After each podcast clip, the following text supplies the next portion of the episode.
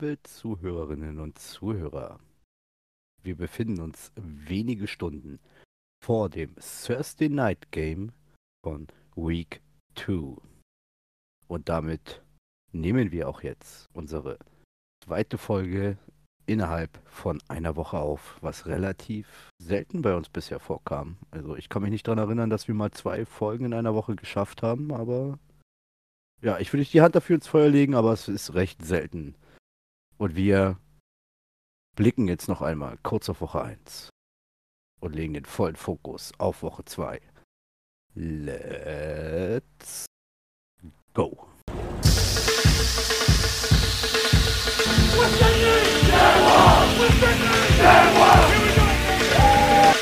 Nixon, who's dangerous. Oh, here he goes! My goodness!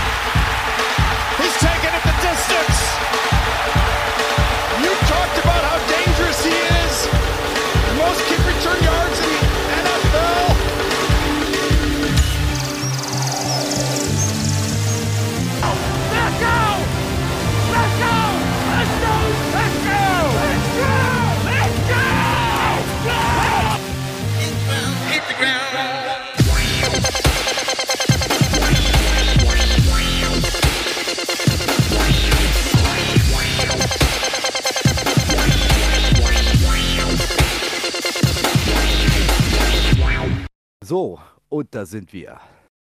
Zweite Folge innerhalb von einer Woche.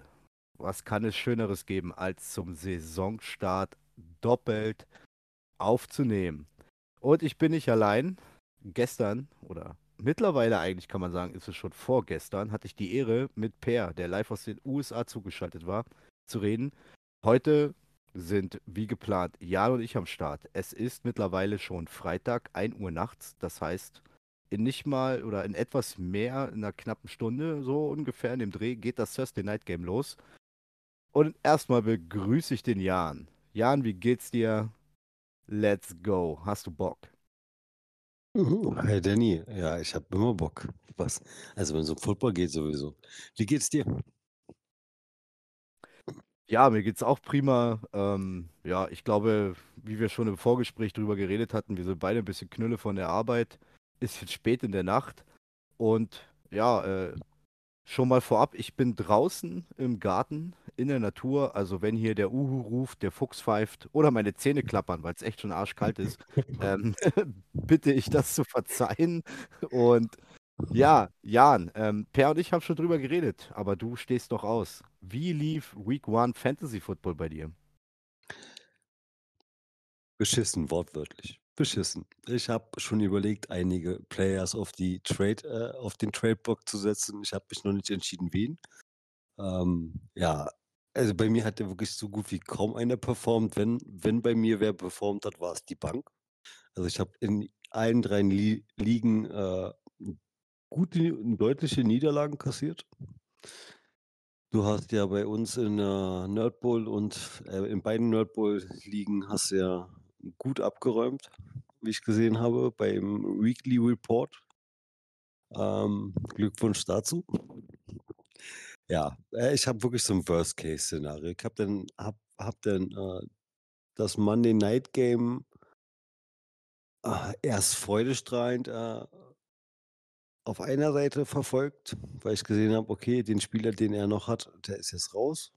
Über den reden wir ja gleich noch. Und dachte mir, gut, die beiden, die ich noch habe, so wie Josh Allen oder Devin Cook, die werden das schon machen. Es sind ja nur 20 Punkte. Pustekuchen. Ja. Mal gucken. Ich bin mal gespannt, wie es weiterläuft. Ähm, ich, ich hoffe, ich schaffe mein Ziel weiterhin, dass ich, egal in welcher Liga ich jedes Jahr spiele, Minimum in die Playoffs komme. Ich hoffe, dass das, das bleibt so. Aber gut, erstmal mit einer Niederlage in jeder Liga gestartet. Ist ja noch nicht ganz so schlimm, ist ja noch der Anfang. Genau, ist noch der Anfang und das Minimalziel im Fantasy Football sind immer die Playoffs und ab den Playoffs wird es dann meistens ein Selbstläufer, weil bis dahin kannst du dann irgendwann deinen Kader eh nicht mehr beeinflussen, was Injuries und Co. anbelangt, aber Playoffs ist das wichtige Ziel und wenn am Ende der Championship rausspringt, noch besser. Deshalb, Jan, ich drücke dir die Daumen für nächste Woche, außer in einer Liga. Ich glaube, in einer Dynasty haben wir das direkte Matchup in Woche 2. Oh. Da äh, drücke ich mir selbst die Daumen, versteht sich. Aber ansonsten in den anderen, zwei, ich glaube, drei Ligen spielst du in den anderen zwei Ligen. Let's fucking go, hau rein. Ich, ich, ich, ich, ich habe noch nicht reingeguckt. Ich wollte jetzt gleich, bevor das Spiel losgeht, gucken, wen ich wo habe. Und deswegen ähm, habe ich noch nicht gesehen, gegen wen ich jetzt äh, wirklich spiele. Alright, dann kann ich dir schon mal sagen, in der einen Dynasty, in der 12-Man Downfield, ähm, sehen wir uns. Gut. oh, Entschuldigung. In dem Sinne, äh, Per und ich hatten schon mal drüber geredet und ich denke, dass du vielleicht auch eine Meinung oder ein Take dazu hast zur Verletzung von Aaron Rodgers. Du bist ja weitaus länger schon im American Football unterwegs, à la Couleur von selber spielen bis ähm, zu dem Punkt, die NFL zu verfolgen. Und als Green Bay Packers-Fan und irgendwo stellenweise logischerweise auch über Jahre Aaron Rodgers-Fan, wie hast du diese Verletzung wahrgenommen und was denkst du, was da jetzt noch irgendwie, wie es weitergehen kann, was da für Aaron Rodgers noch irgendwie, wie der Weg ist, da rauszukommen, ob er nochmal wiederkommt, etc. Lass einfach mal freien Lauf. Oh, ganz böse. Also, äh, ich habe es ja selber gesehen gehabt. Ähm, das Spiel, ich glaube, wir hatten es ja, glaube ich, alle geguckt gehabt. Ähm, echt, äh, ich finde es ich find's mega hart, Gerade wenn du jetzt wirklich nur drei Snaps spielst und vorher, sage ich jetzt mal, ins Stadion diesen mega Einlauf hast. Also, ähm das war ja schon genial, wie er da mit der Flagge eingelaufen ist. Das Stadion war komplett dunkel. Ähm, Absolut, absolut. war war schon 'n geiles Feeling, auch auch wenn es so ein bisschen Herzschmerz dabei war, weil er trägt halt die die falschen Farben. Äh, ähm, Na, 'n bisschen ah, grün war er dabei. ja, aber es war das falsche Grün. Ähm, nein, äh, ähm, die so 'ne Verletzung ist wirklich bitterböse. Ich weiß noch ich muss ehrlich sagen, ich weiß gar nicht, ob A-Rod überhaupt schon mal 'ne Season-Ending so direkt am Anfang jemals in seiner Karriere eigentlich weggesteckt hat. Ähm, dazu muss man ja auch sagen, er hatte sein sein gewisses Alter. Der ist jetzt, äh, 38 oder 39? Er ist 39, wäre dann nächstes Jahr, wenn er noch mal zurückkommt, 40. Ja, ah. Ah, ja, böse Zunglein. Ähm, muss man gucken. Also, wenn er jetzt, äh, auf seine Alternativschiene wieder fährt, werden ja die Stimmen bestimmt gleich wieder etwas lauter, was Richtung Retirement, äh, denke ich mal, tendieren würde. Ähm wiederum sage ich mir, er wird, glaube ich, selber gucken, wie sich das Team diese Saison über entwickelt.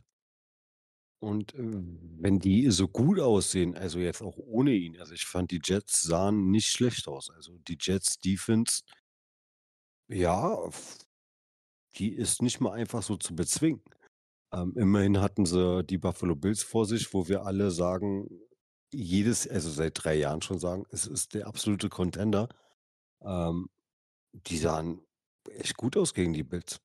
Und ich denke mal, wenn das Team sich gut über die Saison verkauft, kann das auch 'nen A-Rod noch gut beeinflussen, was seine Meinung vielleicht angeht, wenn er sagt: „Ey, mit dem Team hole ich mir nächstes Jahr dann doch den Titel.“ Dass der dann auch noch mit 40 'ne 'ne Season spielt. Je nachdem, wie jetzt der Verlauf wie fit er wirklich nach seiner Verletzung wieder wird. Ähm, ich finde es trotz allem bitterböse. Es, äh, ja ah, also es es schmerzt schon, ihn dieses Jahr dann gar nicht aufm Platz zu sehen. Auch wenn er die falschen Farben trägt, aber ich hätte mich gefreut, ihn ab und zu mal spielen zu sehen, so ist es nicht. Ähm Absolut, absolut. also also den Namen Aaron Rodgers, an den hat man sich halt die Jahre über gewöhnt, muss ich mal sagen.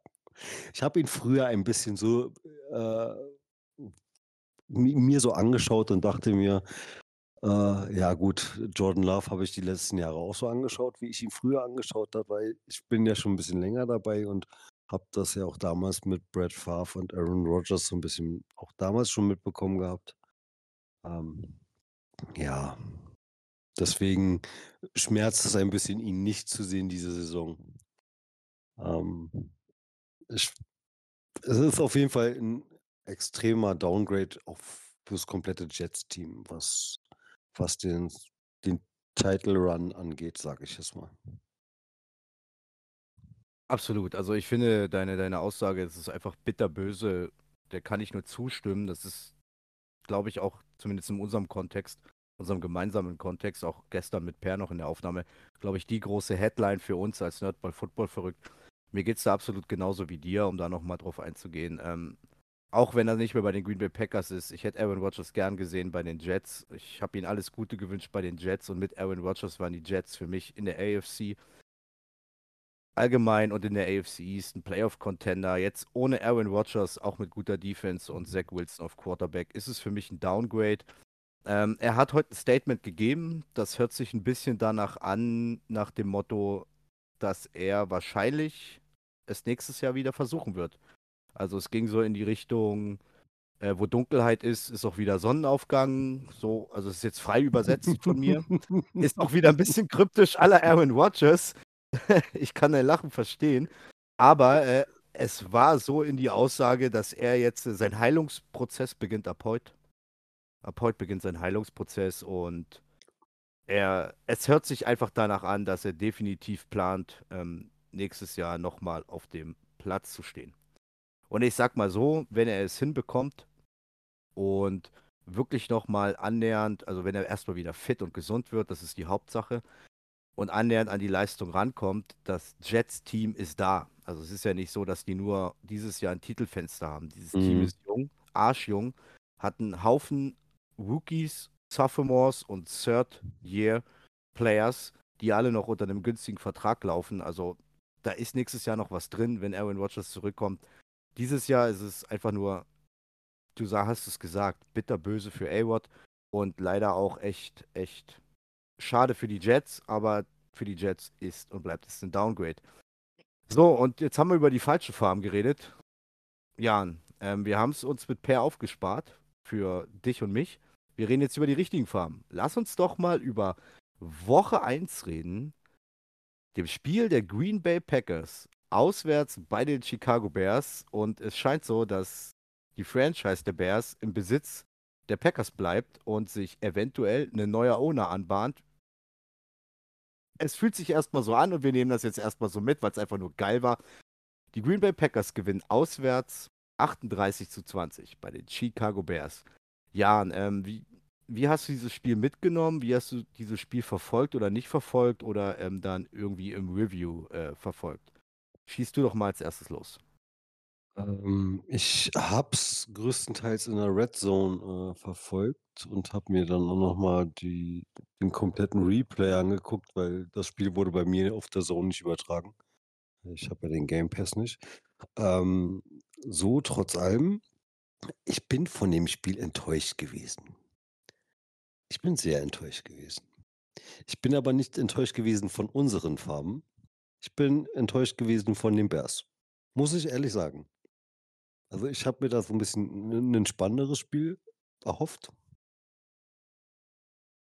Ähm aber dann dachte ich mir wiederum: „Ja, gut, es ist halt ein Packers-Quarterback, der es gemacht hat, also“ es es sollte so sein. Und du sagst es, äh, die Bears, ähm, können schon mal, ähm, sich langsam wieder für einen Besitzerwechsel bereit machen.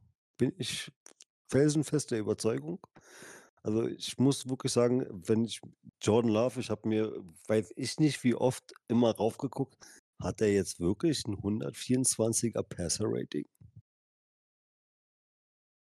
'Nen 'nen Starter, der vorher ja wirklich, wenn überhaupt mal, äh, 'n 'n Spiel von A-Rod damals übernommen hat. Und ich glaube, der hat wie viele Spiele ein Spiel vorher mal nur gestartet gehabt oder sogar schon 2? Und das war dann, glaube ich, auch eher mehr so der letzte Spieltag. Wenn ich mich recht entsinne, Danny? Ja, also er hat, ähm, glaube ich, in dem oh, ich weiß jetzt nicht welches Jahr, es müsste 2021 gewesen sein, als Aaron Rodgers als er immunisiert war und er wegen Corona ausgefallen ist, äh, weil er vorher beim Schaman war, war er ja immunisiert oder so, keine Ahnung. Da hat äh, Jordan Love gegen die Kansas City Chiefs übernommen. Das sah nicht so gut aus. Äh, letztes Jahr musste Jordan Love das Spiel gegen die Philadelphia Eagles übernehmen und hat da auch einen Touchdown auf Christian Watson geworfen, aber das war schon viertes Quarter und Garbage Time. Da waren die Philadelphia Eagles eigentlich schon weg.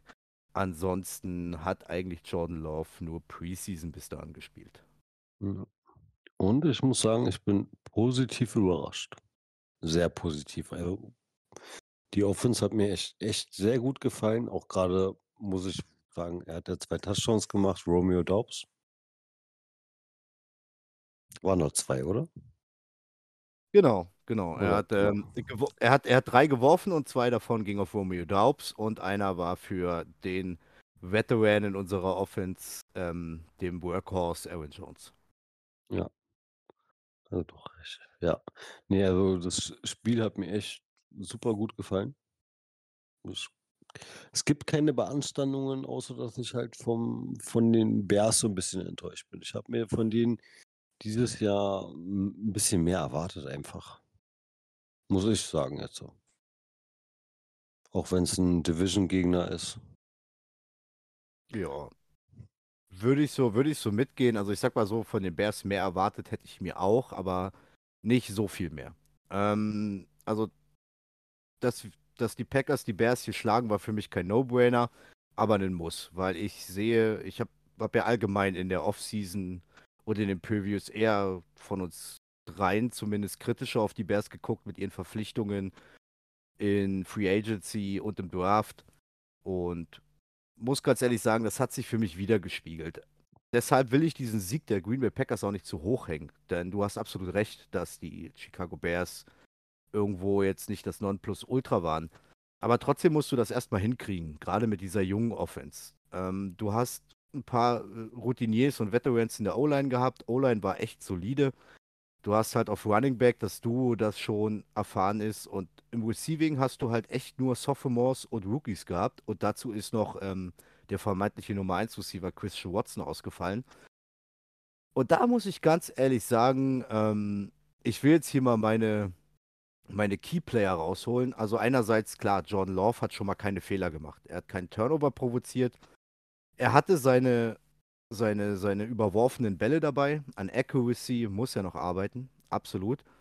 Aber ähm, er hat einfach den Gameplan erfüllt. Und wo, von wem kommt der Gameplan? Ich finde, das war irgendwo, ja klar, vom Playcaller, das ist Matt LaFleur, der Head Coach, der auch die Offense ähm, called.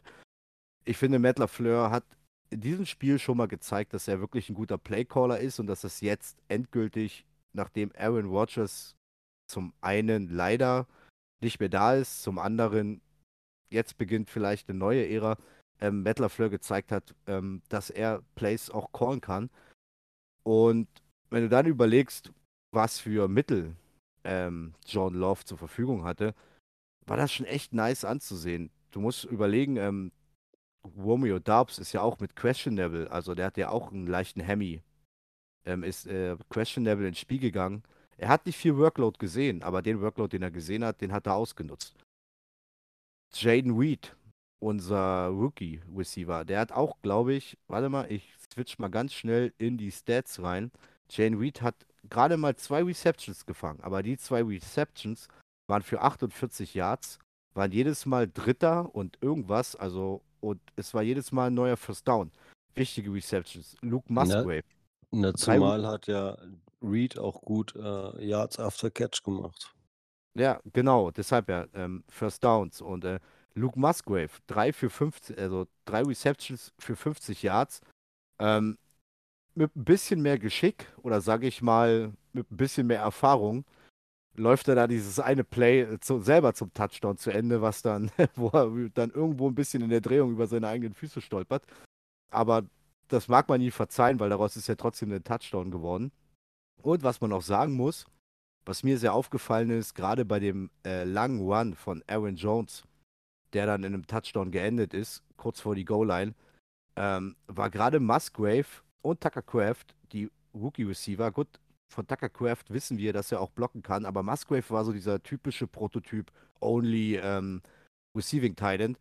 Und auch ein Tucker, ähm, Luke Musgrave war in dieses Play so eingebunden, dass er mitgeblockt hat. dass er sich nicht zu schade war, damit reinzugehen und alles. Er ist dem Scheme und allem gefolgt. Und so ist der Raum frei geworden, dass Aaron Jones überhaupt so viel Meter machen konnte. Also das ganze Offense-Konzept hat mir super gefallen. Natürlich unter der Prämisse, dass die Chicago Bears ähm, Defense wirklich nicht, nicht präsent war. Auch ihre neuen ähm, beiden Linebacker, das, das war, das hat mir nichts gegeben. Sie haben es auch nicht geschafft, wirklich dauerhaft Druck auf ähm, John Love auszuüben. Auch da habe ich gesagt, mögen sie auf Linebacker investiert haben. In der 4 und 4 haben sie nicht investiert. Ähm, John Love wurde einmal im ganzen Spiel gesackt. Das war eine ganz solide Leistung.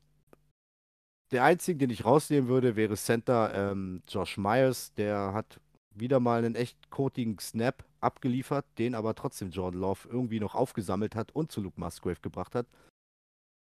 Ja, jetzt lass uns doch mal auf die defensive Seite kommen. Und auf der defensiven Seite, ja, es waren wieder die Bears.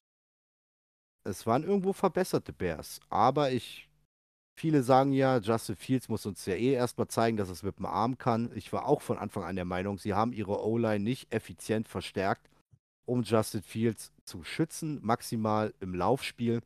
Das Laufspiel haben wir unterbunden. Eigentlich ähm, war die Defense, außer im ersten Quarter, wo man sich noch zurechtfinden musste, ultra brutal. Also alleine schon Rushan Gary, der kam von einem Kreuzbandriss zurück.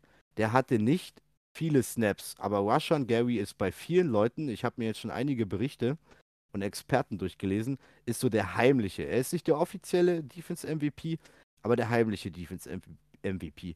Der hat gerade mal, glaube ich, 10 oder irgendwas zwischen 10 und 15 Pass-Rush-Snaps gesehen und hat dabei 5 Quarterback-Pressures hingelegt. Das ist schon eine Hausnummer. Dann kommt noch hinzu, ähm, dass Lucas Van Ness, unser Rookie, Alter, von einem Edge-Rusher, hast du den Sack gesehen von Van Ness gegen, gegen, gegen, gegen Justin Fields? Nee, den habe ich nicht gesehen. Also du musst dir überlegen, Justin Fields macht den Roll Rollout, ja. Er geht nach außen, wie es Justin Fields macht. Er könnte noch passen, aber er könnte selber laufen. Und Lukas Van Ness geht mit. Er kriegt erstens den Winkel, er kriegt den Winkel und er schafft es, bevor überhaupt ähm, kurz vor der Seitenlinie Justin Fields werfen oder nach vorne laufen kann. Hat er nicht nur den Winkel, sondern er hat die Athletik nach vorne zu hechten und Justin Fields im Open Field zu tackeln, was noch hinter der Line of Scrimmage war und somit den Zack. Also der Typ ist nicht nur groß und stark, der ist auch echt athletisch. Also es war, es war echt, echt vielversprechend. Also wenn du kannst, nach der Folge, ähm, schau mal irgendwo nochmal in die Highlights rein. Der Sack von Lucas Finesse gegen Justin Fields war mega vielversprechend. Unsere. Ja? Das schaue ich mir auf jeden Fall nochmal an. Ich hatte ja schon in der ja. Offseason gesagt. Ich habe mir ja von Vanessa äh, so das richtig schöne, ausgiebige Highlight-Tape Tape angeguckt gehabt. Ähm, bestätigt das aber jetzt gerade nur, dass er das auch in der Profiliga anscheinend umsetzen kann.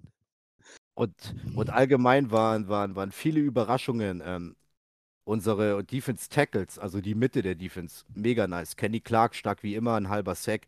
Wer ähm, irgendwo ein bisschen, ein bisschen Breakout, ja, sage ich mal, Breakout, Breakout-Philosophie versprüht hat, wer dieses Jahr explodieren könnte, war der Rookie vom letzten Jahr auf Tackle, Devonta Wyatt. Devonta Wyatt ist einmal so durchgeschossen, dass er einen Solo-Sack gegen ähm, Justin Fields hatte und dann noch sich einen Sack mit Kenny Clark geteilt hat. Also unsere Defense-Tackles waren bissig und allgemein unsere Front Four, die haben sich das alles geteilt. Wir haben da eine Mega-Rotation. Kingsley Enakbaru ist durchgekommen für den Sack. Colby Wooden, ähm, na, Rookie, ist durchgekommen. Carl Brooks ist durchgekommen. Und jetzt musst du überlegen, da ist noch Veteran Preston Smith, also die Front Four war der Knaller. Über die Linebacker muss ich nicht viel sagen. Ähm, DeWandre Campbell war von den Highlight Plays sehr unauffällig, aber war halt der Leader dieser Defense. Also Highlight Plays heißt, der hat halt jetzt eben nicht den Sack, der hat jetzt nicht den, den, den, den, die Interception oder irgendwas, aber du hast gemerkt, der leitet diese Defense, er hat jedes Laufspiel mitgerochen, mit unterbunden und irgendwo in diesem Spiel habe ich auch gemerkt, dass Quay Walker gereift ist. Quay Walker ist mitgegangen, ist mitgelaufen und er hat sich am Ende auch belohnt. Also die Quay Walker Pick Six, den wirst du ja gesehen haben, oder? Ja, Ja. Sehr nice. Also das war alles sehr vielversprechend und jetzt hat das alles geklungen wie eine riesengroße Lobeshymne von mir. Und jetzt füge ich die Gänsefüßchen an gegen diese Chicago Bears, die ich bei weitem nicht wirklich stark, noch, noch nicht stark eingeschätzt habe dieses Jahr und selbst in meiner Bewertung noch schlechter waren, als ich sie eingeschätzt habe. Deshalb, wir dürfen es nicht zu hoch hängen, aber einfach mitnehmen, sich mal freuen und da ist ganz viel Potenzial und da war ganz viel, ganz viele Möglichkeiten, wohin es denn nicht dieses Jahr, aber im Laufe der Jahre gehen könnte. Jan. Ja, definitiv. Ähm, ich weiß, was du meinst. Also, ähm, die Bears haben das wirklich verpasst mit ihrer O-Line. Also, Fields wird mir dieses Jahr echt schon wieder leid tun, muss ich ehrlich sagen. Was, was, was der wieder einstecken muss. Ähm, und auf unsere Defense äh, habe ich absolut Hunger gekriegt. Es, es war schon genial. Ähm, wie gesagt, Van Ness, ähm, ja, der hat definitiv die Athletik. Also das hat er vorher auch schon bewiesen gehabt. Ich habe mir dann auch schon ein paar Trainingsvideos angeguckt gehabt von ihm äh, bei den Packers und ähm, ja. Ja, aber du hast ja, Campbell ist ja einfach mal der Veteran ähm, in der Defense und ähm, da reicht es dann auch bei solchen Spielen einfach nur, wie du selber sagst, einfach nur auf dem Platz zu stehen. Er ist da, er gibt die Calls, äh, er sagt seinen Jungs, wo sie stehen sollen. Und das reicht dann manchmal auch einfach schon komplett solide aus. Gerade auch wenn du jetzt äh, hast Jahir Alexander, hast du außen, der, der da die Führung übernimmt auf der Corner. Und äh, hast ja noch Preston Smith.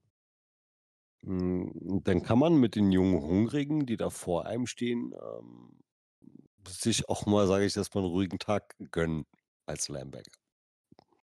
Wenn man weiß, wie man so ein junges Rudel anführt, gesagt. Also ich habe auf jeden Fall Bock auf die Season und äh, muss auch ehrlich sagen, ja, ja, also auch wenn ich das nicht so hochloben möchte, aber ähm, ich würde sagen, für uns Packers-Fan wird sich dieses Jahr gar nicht so viel ändern, außer dass die Nummer 10 wirft anstatt die Nummer 12. Oder wie siehst du das? Okay, okay, das ist schon, das geht schon ein bisschen in die Richtung Hot Tag. Nein, nein, du, du sagst es ja selber. Guck mal, er hat, jetzt reden wir mal wieder von der Offense. Jordan Love hat Christian Watson nicht gehabt. Er hat kein Veteran Pass, Passempfänger, was im Receiving Core angeht. Ich glaube, der einzige Veteran, wenn du es danach siehst, ist Aaron Jones. Und wenn er auf dem Platz stehen sollte, die Guara als Tight End, der ja auch schon ein bisschen länger dabei ist. Und das war's. Mehr hast du nicht. Du hast einfach nicht mehr. Und ähm, wenn man denn schon so spielt und die Bears haben ja an sich dann auch an sich ja eigentlich auch nicht die schlechteste Defense, ähm, da haben sie ja ein bisschen nachgebessert gehabt, aber anscheinend nicht gut genug. Muss ich schon wirklich sagen, gucke ich mir gerne an, ähm, die Season, was das angeht. Also auch mit einem mit einem anderen Blickwinkel mittlerweile auch schon. Und freue mich dann halt auch auf die anderen Divisionsduelle. Wenn ich gucke, wie eine Vikings Defense gespielt hat am Wochenende, denke ich mir, ey, so what? Auch da ist wieder mal ein Sieg drin. Oder sehe ich das jetzt falsch? Nein, nein, da gebe ich dir, da gebe ich dir absolut recht. So, also man, man, man sollte jetzt nicht sagen, so der Hype ist unreal. Der Hype ist schon real, zumindest wenn man jetzt die grün-gelbe Brille aufhat wie wir. Ja, Das ist, das ist das, was wir auch im Vorhinein gesagt haben. In dieser Division ist alles möglich. Jeder, also wir müssen jetzt schauen, was, die, was wir wirklich für ein Potenzial haben. Ich finde, es ist stellenweise Potenzial aufgeblitzt. Es ist viel, viel gutes Coaching, mit, also Call, Co Coaches Calls dabei. Und ja, ähm, du musst, aber hast du ja selber auch schon gesagt, ist ja nicht so, dass du es nicht gesagt hast, trotzdem ein Stück einen Ball flach halten. Es waren nur, leider nur, mir wäre es auch lieber gewesen, dieses Spiel wäre enger gewesen und wir hätten sehen können, worauf es ankommt. Es waren dann nur leider diese gerade momentanen schlechten Bears. Das kann sich ja bis zum Rückspiel in Green Bay auch wieder ändern. Aber ich gebe dir absolut recht. Ich habe da absolut Bock drauf. Das hat mega Bock gemacht auf vieles. Ähm, du hattest vorhin nochmal Jair angesprochen. Zu Jair Alexander will ich nur sagen, er war auf den Top-Receiver der Bears angesetzt, DJ Moore. DJ Moore hat nicht viel gerissen. Ähm, Jair Alexander hat gerade mal vier Yards, also Bälle, die zu ihm kamen, hat ähm, Jair Alexander gerade mal vier Yards zugelassen. Das auch nochmal als kleines Highlight. So einer der Veterans und Top-Leute in der Defense. Und ich bin auch, ich muss ehrlich sagen, ich bin auch eigentlich mega hyped, hab mega Bock. Und ich bin gespannt auf das erste Engelspiel und ich bin gespannt auf die erste Niederlage. Die erste Niederlage wird kommen und da bin ich gespannt, wie kommen wir aus dieser Niederlage wieder raus. Und ich glaube, wenn die erste Niederlage gekommen ist, dann ist es wichtig, das Spiel danach. Wie kommen wir von sowas wieder zurück? Und dann werden wir sehen, dann werden wir erst sehen, wo wir in dieser Saison wirklich stehen. Da stimme ich dir zu. Alright, Jan. Dann haben wir erstmal genug uns ähm, den Saisonstart abgefeiert. Zu Recht, als Packers-Fans. war ein geiles Spiel. Guck dir auf jeden Fall noch den Luke Van Ness-Sack an, der war so nice. Den werde ich mir gleich nochmal angucken, ja. und dann würde ich sagen, gehen wir nochmal irgendwie kurz, in kurzen Shortcuts auf Woche 1 zurück. Hast du irgendwelche Takeaways? Hast du irgendwas, was dir von Woche 1 so im Kopf geblieben ist, wo du sagst, das würdest du gerne nochmal ansprechen? Siege, Niederlagen, Spieler, Nee, Spielzüge. Spielzüge. Spielzüge. Okay, leg los. Hast du den Stiffarm von Bake and Shake gesehen? Wie, es war zwar nur gegen einen Cornerback, aber mal ganz ehrlich, er ist ein Quarterback. Hallo? Also das, das darf man sich als Defense-Spieler nicht gefallen lassen. Das, das, das, also wenn das, wenn das jetzt ein Derrick Henry mit dir macht oder wirklich so ein äh, Nick Chubb, die, wo du weißt, oder auch ein Titan, der hat die Arme. Oder dann auch von mir aus auch mal ein DK Metcalf, aber kein verdammter Quarterback, tut mir leid. Also, da habe ich mich auch gefragt, ey. Der, w- d- ey, das war Murphy Bunting, oder? Wenn ich mich recht entsinne mit der Nummer 7, der die jetzt trägt bei den Minnesota Vikings. Ähm, Der, ich schaue es ich schau's kurz mal nach. Ähm, du kannst erstmal weiter erzählen. Ich schaue es sofort nach. also da, da würde ich doch direkt in die Umkleidekabine nehmen, mein Jersey ausziehen und nach Hause gehen. Also, sorry. Also, liebe Zuhörer, ich weiß, von was ich rede. Ich habe die Position Quarterback gespielt. Ich habe Cornerback und Safety gespielt. Und ja, das ist ein Highlight, wenn man als Quarterback einen Defense-Spieler vernascht. Das ist sowieso ein Highlight. Aber wenn man ein Cornerback ist oder auch ein Safety ist, dann lässt man sich sowas nicht geben und schon gar nicht von einem Quarterback. Und da muss ich wirklich sagen, Baker Mayfield hat mal wieder gezeigt, so von wegen, er ist kein High-Performance-Quarterback, aber er zieht einfach durch. Er zieht durch.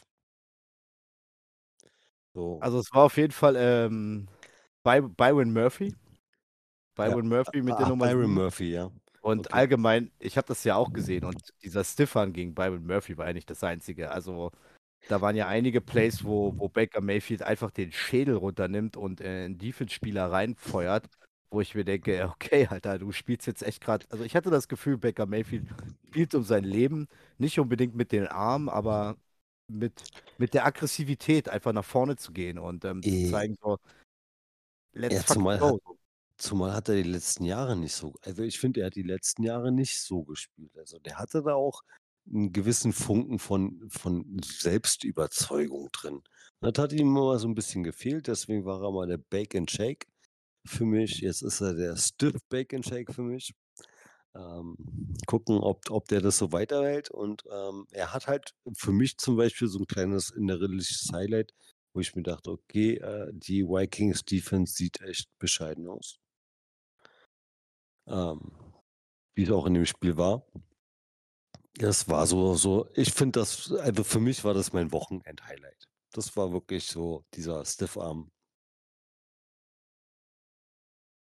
Weil so von so einem Derrick Henry oder von so einem Monster Running Back und oder auch kräftigen Receiver Tight End, da ist man sowas ja mal ab und zu gewohnt, aber da sitzt man schon vorm Fernseher und denkt sich so, wie oft kann die Slow-Mo noch eigentlich laufen? Ich kann sie nicht oft genug sehen. Nein. Das war so für mich mein Highlight. Die unter anderem zum Beispiel für mich die größte Enttäuschung war Josh Allen im Monday Night Game, finde ich. Also, ich dachte, der wäre in der Offseason vielleicht 'n bisschen mehr gereift, was seine Passgenauigkeit angeht. Ja. Also, so es hat mich Ja. am Wochenende Ende nicht viel überrascht, dass jetzt zum Beispiel dass die 49ers s so extrem dominant gespielt haben. Hat mich jetzt nicht wirklich überrascht, weil die haben letztes Jahr ja auch so permanent gespielt gehabt. Ja, die Eagles haben mich jetzt gegen die Patriots noch nicht ganz so überzeugt, muss ich sagen. Ja. Und ja, also, das das Spiel von den Chargers gegen die Miami Dolphins war schön anzuschauen, grade so auf der Miami-Seite mit auch grade Tyreek Hill, der ja, ich glaube, 210, 215 Yards gefangen hat oder erlaufen ist. Ähm, war schon war schon gut zu sehen. War halt auch interessant zu sehen, dass Miami das Gleiche macht wie letztes Jahr, immer nur über die Mitte passen. Und da bin ich wirklich gespannt, wann sie wieder outgecoacht werden in dieser Season, wenn Tua das weiter so macht. Dann hat er letztes Jahr genau das Gleiche gemacht. Ähm, ja. Wie gesagt, ich habe das Wochenende und also, das Wochenende meistens nur übers über Red Zone verfolgt. Ja, und sonst hat man halt es ist es war der 1. Spieltag. Man hat bei vielen Teams gesehen, dass das Timing noch teilweise noch 'n bisschen hapert, aber das hast du ja immer so Woche 1, Woche 2 noch drin. Ich bin halt gespannt, ob zum Beispiel die, äh, Kansas City Chiefs ihr Timing-Problem 'n bisschen mehr in 'n Griff bekommen in Woche 2. Da war ich sehr enttäuscht. Auch wenn sein Travis Kelce nicht aufm Platz stand, habe ich da mir doch 'n bisschen mehr erwartet, aber wenn halt deine Receiver die Dropperitis haben, ähm, kann man halt auch nichts dafür. Ja, es es war so mein meine Footballwoche, meine 1. Alright, alright. Ja, dann hast du eigentlich schon gut vorgelegt. Ich hatte jetzt auch nicht mehr so viele Takeaways. Also, ich wollte auch noch mal Josh Allen ansprechen. Ähm, das war schon hart so. Also, wenn du überlegst, Josh Allen hatte 5 Turnov Turnover-worthy Plays, wovon 4 ein Turnover waren. 3 Interceptions und ein Fumble, der vom Gegner aufgenommen wurde. Er Ja. hatte er hatte noch 'nen Fumble, den sie aber selber recovern konnten. Das Ja. ist da da muss ich sagen, ähm, Und ich Jo Ja? und Josh Allen hat dafür übrigens gesorgt, dass der er dass der 1. Spieler am 1. Spieltag seine Vertragsklausel erfüllt. Whitehead hat wortwörtlich in seinem Vertrag zu stehen, dass sein Saisonziel mit einer extra prämierten Klausel 3 Interceptions waren und das hat er jetzt in einem Spiel gemacht. Ich glaube, dafür hat er 270.000 gekriegt oder so was. Ja. Fand fand ich sehr interessant, aber auch sehr traurig. Ähm, ni unter anderem ist dann auch grade bei mir Josh Allen so 'n kleiner Trade-Kandidat in meinem Fantasy. Ja. Auf jeden Fall, worauf ich hier noch mal hinaus wollte zu Josh Allen, ähm, das habe ich mir jetzt nicht selber ausgesponnen, das habe ich jetzt auch gelesen und bei anderen Podcast-Kollegen gehört. Wenn man jetzt mal Josh Allen genau betrachtet, das war ja letztes Jahr auch nicht mehr so 100 pro das, wie es vorletztes Jahr war. Wo liegt der Unterschied? Ähm, vorletztes Jahr war noch Brian Daboll der Offense Coordinator. Und man kann jetzt 'n Case machen, dass seine Leistung zurückgeht, seitdem Brian Daboll nicht mehr Offense Coordinator der Bills ist. Ist so 'n kleiner Take. Müssen wir abwarten, aber in dem Spiel haben wir den Josh Allen von 2018 gesehen, in seinem Rookiejahr, wo er Potenzial gezeigt hat, aber ganz viele Fehler gemacht hat. Ähm, das war also, wie gesagt, die Interceptions waren vogelwild, vogelwild. Das war himmelhoch ja himmelhoch jauchzend, einfach nach vorne weg. Und die waren ja nicht mal auf seine seine ich glaube, einer war auf Gabe Davis, einer war auf 'nen Receiver, den hatte ich bis dahin noch nicht aufm Schirm gehabt. Also, das war schon echt krass. Das war bitter enttäuschend, grade für 'nen Team, was eigentlich als Contender reingeht. Ich hoffe, die kriegen da irgendwie die Wende. Und ja, ansonsten von mir Takeaways habe ich nicht mehr viel. Ähm, wir hatten mal über die Second-Year-Quarterbacks geredet. Die haben jetzt alle, sage ich mal, so, so semi- bis halb-semi gut performt. Also Sam Howell hat einen Rushing-Touchdown gemacht, aber hat auch einige echt, echt komische Würfe und auch eine Interception dabei gehabt. De Desmond Ritter hat kaum Yards geworfen, aber hat auch keine Fehler gemacht. Aber das liegt auch daran, dass die Atlanta Falcons gern lieber laufen wollen. Und ja, gut, okay, du hast schon die 49ers angesprochen. Äh, Kenny Pickett wurde dann mal einfach so aufgefressen. Falls du dazu noch was Ja, hast. ja, der wurde, der wurde ja richtig vernascht. Also das ist, äh, ja, war böse. Also, also es war, der, der hat mir auch echt leid getan. Ähm, war unter anderem auch nochmal ein Grund, warum ich dem mir gesagt habe, ich weiß, warum ich sonntags nicht ins Fantasy reingucke, wenn 19 Uhr anfängt, angefangen hat. Ähm, sah nicht schön aus. ähm, nein, also dass, dass die 49ers so krass definieren, äh, Entschuldigung, dominieren. Ähm, ja, ja, und äh, Mensch, da hat ja noch so ein Team ganz schön krass dominiert. Das war auch nicht schwer. Der Junge, ähm, hat auch nicht oft auf dem Platz gestanden, hatte ich dann, äh, zwischenzeitlich gelesen und dann reden wir auch von den Dallas Cowboys. Micah Parson. Also kannst also da muss ich dir wirklich also da muss ich wirklich sagen, ähm, Halleluja. Ich weiß ja nicht, bis du hast das Spiel bis zur Halbzeit geguckt gehabt, Danny, glaube ich, oder? Ja, genau, ich habe so bis zur Halbzeit geschaut und dann bin ich schlafen gegangen. Irgendwie hatte ich da schon es im Urin, dass ähm, das nichts mehr wird mit New York. Ja, also das war für mich auch so 'ne so 'ne derbe Enttäuschung, aber Per hatte es schon gesagt gehabt: „Gibt ein Spiel, da da kannst du machen, was du willst. Es funktioniert einfach nicht.“ Das ist dieser typische rabenschwarze Tag. Ich hoffe, den hatten die Giants damit für dieses Jahr. Ähm und bin auch ganz schön also von dieser Dominanz der Defense Line, also dieser Front, die sie da vorne haben von den Cowboys, also war ich krass überrascht, weil die halt auch so Stunts gebracht haben, wie die beiden Edge Rusher in die Mitte zu ziehen auf die Defense Tackle Position und haben die Giants Offense Line eigentlich nur mit Speed überrannt.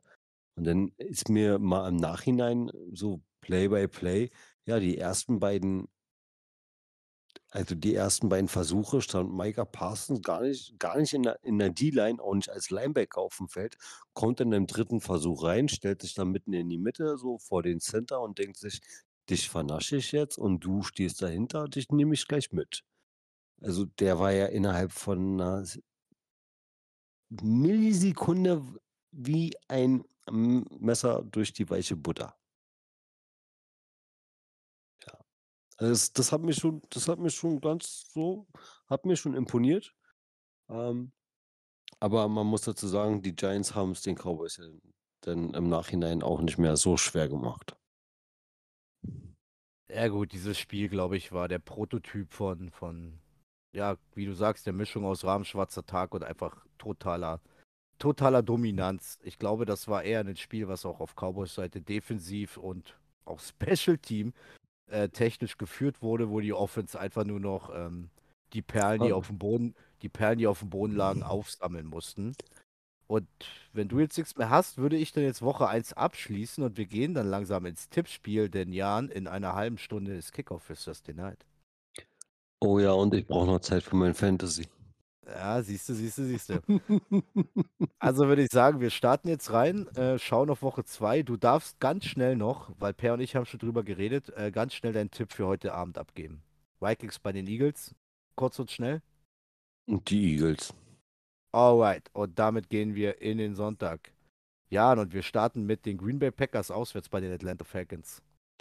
Brauchen wir nicht lange drüber reden, oder?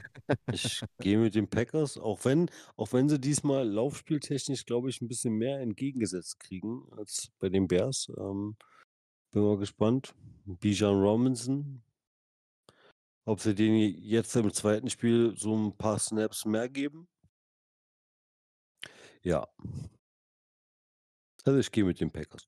Alright, alright. Ich gehe auch mit den Packers, aber ich denke, das wird nicht so ein Zuckerschlecken, wie es äh, Green Bay in Woche 1 hatte. Äh, Punkt 1 ist, dass ähm, Jesse Bates, Rookie Quarterback, ähm, Bryce Young mal so richtig abgelesen hat und ihn zweimal einen Ball weggepickt hat. Also Jesse Bates, den Safety der Falcons, müssen wir aufpassen. Hinzu kommt dann, ja, okay, das Laufspiel wird hart zu verteidigen, aber ich denke, dass es gegen die Falcons reicht, den Lauf zu verteidigen und Desmond Ritter unter Druck zu setzen. Auch wenn sie mit Drake London und Kyle Pitts zwei Elite-Passcatcher haben. Ähm, ich bin jetzt nicht so krass von Desmond Ritter und seinen Armen überzeugt. Ich vertraue ja. auf unsere, ich vertraue auf unsere Defense und hoffe ja, einfach. Ich denke, ich denke, was in diesem Spiel spannend wird, ich sage, unsere Offense wird ein Turnover, wenn nicht sogar zwei haben, wie man das abschüttelt. Weil ich ja. glaube, mit, mit Jesse Bates hast du da echt einen Gegner, der dich liest. So. Ja, du musst nur gucken, wen Jahir Alexander äh, covert. Äh, dann hat Desmond Ritter sogar nur noch eine Waffe. So sehe ich das. Also, dass ein Drake, dass ein Drake London oder ein Kyle Pitts für ein Spiel ausschalten kann als Shutdown Cornerback, als Elite, ähm, dann bleibt der Desmond auch nicht mehr viel übrig. Gut, nächstes Spiel. Die Raiders zu Gast bei den Buffalo Bills. Ach, schwierig. Ich, ich tue mich gerade sehr schwer. Weißt du was? Ich war, ich bin so enttäuscht von den Bills. Ist mir egal, wie viel Prozent hier bei, bei unserem Manager-Ding spielt. Ich gehe mit den Raiders. Okay, ähm, Woche 1 ist geschenkt. Ähm, da gebe ich jetzt gar nichts drauf. Ich gehe mit den Bills, mit dem Heimteam. Gut, ähm, jetzt bin ich mal gespannt, weil wir kommen zu einem Spiel, wo die einen, ja, das gemacht haben, was sie machen mussten und die anderen richtig reingeschissen haben. Die Baltimore Ravens sind zu Gast bei den Cincinnati Bengals. Ähm, der, ja. der, der, Return of Joe Cool oder machen die Ravens nochmal hier den zweiten? Nee, ich finde die Ravens Defense ist dafür zu gut. Also ich glaube, Joe, Joe Cool wird die gleichen Probleme haben mit der Defense, wie er mit den Browns hatte. Ähm, und dazu hast du ja noch Lamar und ich hoffe mal wieder langsam so ein OBJ, der noch ein bisschen mehr aufblitzen lässt. Und vor allem den, den Rookie-Receiver Zay Flowers. Ich gehe mit den Ravens. Einmal 100% genau das, was du gesagt hast. Ich gehe auch mit den Ravens. Ich denke auch, ähm, bei den Bengals, da ist es noch nicht so flüssig, da ist es noch nicht so ölig. Und ja, letztes Jahr sind die Bengals auch 0-2 gegangen und sind dann trotzdem noch weit gekommen. Ich glaube, die brauchen wieder ein bisschen. Ich bin da bei dir und jetzt kommen wir zu einem Spiel. Da hätte man auch einen Takeover, äh, einen Takeaway machen können. Hättest du gedacht, dass sich die Seahawks von den LA Rams und Matthew Stafford und Tutu Atwell und Puka Nakua so verkloppen lassen? Die Seattle hm. Seahawks müssen jetzt zu den Detroit Lions. Was machst du mit dem? Nein, also ich glaube, ich hatte, ich hatte es wirklich nicht auf dem Schirm. Ich habe ja auch letzte Woche auf die Seahawks geschippt gehabt. Ähm, ich glaube, die haben einfach einen Schlaftag mit ihrer Defense eingelegt. Ähm, und ich glaube, jetzt am Wochenende sieht es nicht so aus. Und deswegen tippe ich auf die Seahawks. Alright, alright. Da haben wir, da, da haben wir ja schon den nächsten Tiebreaker. Also ich gehe hier mit dem Heimteam, ich gehe mit den Lions. Die Lions ähm, haben einfach jetzt ein bisschen Oberwasser, haben den amtierenden Super Bowl-Champion geschlagen. Warum, wieso, weshalb, ist erstmal dahingestellt. Sie spielen zu Hause und Seattle muss mir erstmal was beweisen. Also das, ich sage mal so, man kann in Woche 1 verlieren. Aber so gegen die LA Rams ohne wirklich Star Power ist schon, äh, ist schon eine harte Nummer. Ähm, ich lasse mich eines Besseren belehren, aber ich gehe mit Detroit. Das nächste Spiel. Zwei First-Round-Rookie-Quarterbacks treffen aufeinander. Die Indianapolis Colts zu Gast bei den Houston Texans. Jan, Anthony Richardson oder CJ Stroud? Ich sag Stroud. Alright. Einfach so eiskalt haut er den nächsten Tiebreaker rein. Ich ja. gehe mit Anthony Richardson. ich gehe mit den Colts, du gehst mit und, den Texans. Und, und weil du jetzt schon so angefangen hast, weißt du was, beim nächsten Spiel Ja? Ich ich gehe mit den Jaguars. Ganz dann knallhart. Die dann haben die die haben mir bis auf bis auf so die einigen Dinge, was, äh Tank Bigsby heißt der, oder? Ja, Tank Bigsby, ja. Genau, der Running Back da so 'n bisschen seine Schlafphasen hatte, muss ich wirklich sagen, ähm ja die Chiefs, also grade diese Dropperitis und, ähm, ich weiß ich muss auch ehrlich sagen, ich weiß gar nicht, ob Kelce spielt oder nicht, ob Jones jetzt in der in der D-Line äh, in der D-Line wieder da ist oder nicht, wird da jetzt nicht so die große Rolle spielen. Die Jaguars werden ihre Probleme haben mit der Defense. Ähm, nichtsdestotrotz, ähm glaube ich, dass die Jaguars einfach 'n bisschen mehr Biss haben. Alright, alright. Dazu kann ich nur sagen, Chris Jones hat 'nen neuen Einjahresvertrag unterschrieben und ist zurück. Und Travis Kelce wird höchstwahrscheinlich spielen.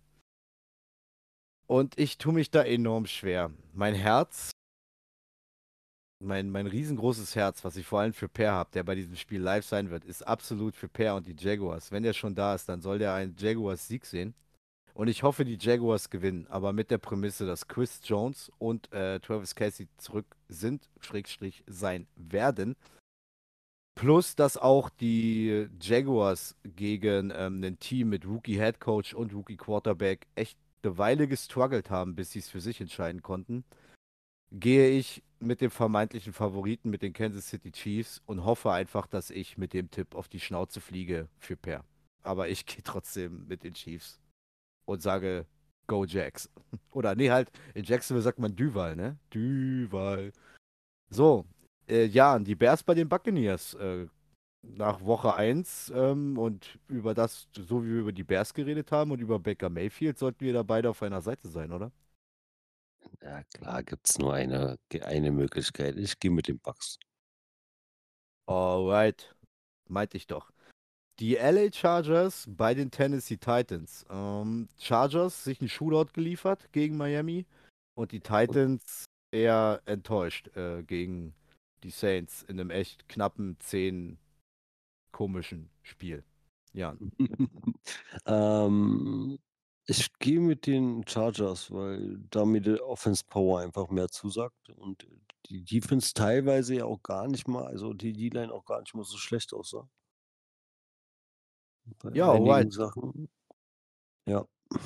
Da bin ich dabei. Ich gehe auch mit den Chargers. Ähm, das, was da Tennessee geboten hat, vor allem was, äh, Ryan Tannehill geboten hat, war echt unter aller Kanone. Ich mache mal 'n Hot Take. Ich sage, wenn Tannehill jetzt noch 2 solche Spiele hintereinander hinlegt, sehen wir in Woche 4, spätestens Woche 5 Will Levis. Die New York Giants zu Gast bei den Arizona Cardinals. Ich So, sage stopp jetzt, stopp jetzt, stopp jetzt. Ja. Ganz kurz. Isaiah Simmons wird seinen 1. Season Sack oder seine 1. Interception in diesem Spiel machen, sage ich dir gleich. Das hättest du auch später sagen können. Du hast mir jetzt schön meinen Flow und meinen Übergang, ähm, ähm, 'n bisschen Sorry, verkackt. Sorry. Ähm, ich wollte einfach nur sagen, ähm, Wiedergutmachung, Bounce Back, New York Giants, für mich 'ne klare Sache. Und jetzt kannst du deinen Isaiah Simmons Take machen, denn ich gehe mal davon aus, dass du auch mit den Giants bist. Ganz klar, ganz klar. Also, ich ich ich ich habe irgendwie dieses Jahr auch ich werde dieses Jahr keine Sympathie mit den Cardinals haben, ich weiß nicht warum. Ähm, ja. Klar gehe ich mit den Giants. Alright, äh, San Francisco zu Gast in LA bei den Rams. Äh, klare Niners-Sache für mich. Ja. Sind wir uns einig. So. Und dann haben wir ein Spiel. Die New York Jets zu Gast bei den Dallas Cowboys. Die Jets ohne Aaron Rodgers. Äh, die Cowboys, die einfach die Giants grade mit ihrer Defense aufgefressen haben. Ich würde sagen, Dallas, ähm, verleibt sich das nächste New York-Team ein, oder? Ja. Def definitiv. Also, äh, Zach Wilson würde mir echt leid tun. Der wird von Micah Parsons so ordentlich den Arsch versohlt kriegen. Alright, alright. Äh, Washington zu Gast in Denver bei den Broncos. Hm, klingt für mich nicht nach Leckerbissen, trotzdem sage ich Sieg, äh, Denver. Äh, ja, zumal sie spielen zu Hause Mile High, also ja. Es es wird, glaube ich, wirklich kein appetitliches Spiel, aber ich gehe auch mit den Broncos. Gut. Und dann kommen wir zu Sunday Night. Die Miami Dolphins zu Gast bei den New England Patriots. Und die Patriots haben sich in meinen Augen, egal ob Woche 1 oder nicht, eine anständige Schlacht mit den Philadelphia Eagles geliefert. Und auch den Mac Jones sah solide aus. Was können die Patriots gerade mit einer starken Defense zu Hause gegen die Dolphins anrichten? Ähm, ich glaube nicht viel, weil die Dolphins ähm, zu viel Speed wirklich in der Offense haben. Das hat man jetzt auch am Wochenende gesehen gehabt. Ähm, man muss dazu sagen, man darf nicht vergessen, gegen welche, äh, gegen welche Secondary sie gespielt haben, gegen die Chargers. Die haben da auch verdammt viel Speed und auch Power in der Secondary. Äh, ich glaube, da können die Patriots nicht mithalten und deswegen gehe ich mit den Dolphins. Ja, ich denke, hintenrum wird es auch so sein, dass einfach dann die Dolphins den längeren Atem, den längeren Hebel und einfach, ja, den besseren oder den schnellsten Beat haben. So, dann haben wir einen Doubleheader Monday Night. Ähm, zuerst die Saints bei den Panthers. Jan. Derek Carr sah schon relativ gut aus. Und Ja, ja, ich, ich gehe auch mit den Saints. Ich gehe auch mit den Saints und ich war in im ersten Spiel erstaunt. Ja klar, äh, Michael Thomas und Chris Olave hatten wichtige Plays, aber ausgerastet ist ein Receiver, der, den hat man vielleicht hier und da mal gehört, aber Washid Shahid, ähm, der Ja, war so das, ein bisschen das das ist, das, Lieblingsspielzeug von, von Carr. das ist der Receiver mit der Running Back Nummer. Ja. Ähm, Alright, beide, ja, ja. Den, den, den, den hatte ich schon ein paar Mal und äh, wusste mal nicht, wo ich ihn hinpacken soll, ob das ein Running Back oder ein Receiver ist. Ähm, ja, interessanter, interessanter Typ auf jeden Fall. Alright, alright. So, und dann kommen wir zum zweiten Monday Night Spiel, das nur eine Stunde später stattfindet. Also die werden dann irgendwann parallel laufen. Ah, Die, ah, Cle- die Cleveland Browns bei den Pittsburgh Steelers. Jan, du zuerst. Kenny Pickett tut mir schon wieder leid. Er kriegt, äh, das, das ist so, also ja, äh, Kenny Pickett wird von Miles Garrett dann, glaube ich, doch schon ein bisschen vernascht. Und Miles Garrett sah ja, sah ja schon gegen die Cincinnati Bengals gut aus. Und ähm, so wie sich die O-Line ähm, äh, gegen äh, Steeler O-Line gegen, gegen die Niners verkauft hat, ähm, reicht denen eine Woche Pause nicht und die werden nochmal vermöbelt. Genau da bin ich bei dir. Ich denke auch, dass die, dass die Browns Defense hier mächtig einschlagen wird. Hinzu kommt auch noch, dass die Pittsburgh Defense einen Downgrade hat. Cameron Hayward ist für mindestens acht Wochen raus, hat eine Groin-Injury und muss operiert werden. Also das ist auch trotz TJ, TJ Watt und Co. ist, ist ein Downgrade für die, für die Front der Steelers Defense und ich gehe ja auch mit dem Auswärtssieg der Cleveland Browns und damit haben wir Woche 2 durchgetippt, durchgesprochen. Wir sind jetzt ein bisschen gerusht, aber es liegt auch daran, dass in nicht mal knapp 15 Minuten, 20 Minuten das Spiel anfängt und der Jan muss sich noch ein bisschen um seine Fantasy-Lineups kümmern. Da Oh sei ja. mal, da sei mal froh, dass du nur drei Ligen hast. Wenn ich jetzt an deiner Stelle wäre mit meinen elf Ligen, dann hätte ich jetzt richtig zu schwitzen, aber ich hab, ich habe schon heute am frühen Abend äh, mich um alles gekümmert. Ja, ich gucke gerade in der ersten Liga nach. Ich, ich, ich habe zum Glück keinen von heute, heute Nacht da schon mal drin. Also läuft schon mal ganz gut. Warte mal. Ja, ja. die- Ich, bei mir, du sagst es ja, aber bei mir ist es wirklich überschaubar mit meinen drei Ligen. Nein. Ich ich habe dafür noch genug Zeit. Ich brauche da nur für ein, zwei Minuten. So ist es ja Alright. nicht. Alright, liebe Leute, dann ähm, fange ich jetzt schon mal an, mich zu verabschieden. Habt vielen Dank. Ich hoffe, es hat euch Spaß gemacht. Ich hoffe, es hat euch gefallen, dass wir einfach diese Woche mal mit zwei Folgen um die Ecke gekommen sind, mit einem, ja, Live-Call. Also zumindest als ich mit Per aufgenommen hat, war es live aus den Staaten, ein bisschen da Impressionen zu bekommen. Viel Spaß mit dem Spiel. Wahrscheinlich werden 100% oder 99,9% unserer Hörerinnen und Hörer das, äh, diese Folge erst hören, wenn das Spiel schon lange zu Ende ist. Nichtsdestotrotz, habt Spaß, habt Spaß an Woche 2, habt Spaß an American Football, habt Spaß daran, äh, diese Folge zu hören, habt Spaß daran, uns zu hören, habt Spaß daran, anderen Football-Content Content euch reinzusnacken. Herzlichen Dank fürs Zuhören. Jan, herzlichen Dank für dir, dass du dir mit mir hier die Nacht, äh, die ja, so, so mal, eine Viertelnacht um die Ohren geschlagen hast. Liebe Immer Leute, ich bin gerne. raus. ja, ich bin raus. Macht's gut, Jan. Du hast den Abschluss. Ja, Leute, genießt die Woche 2 auf jeden Fall. Ich hoffe, wir sehen noch ein bisschen mehr äh, nette Plays von anderen Quarterbacks. Ähm, habt viel Spaß beim Nachtspiel, beziehungsweise habt dann auch ein wunderschönes Wochenende.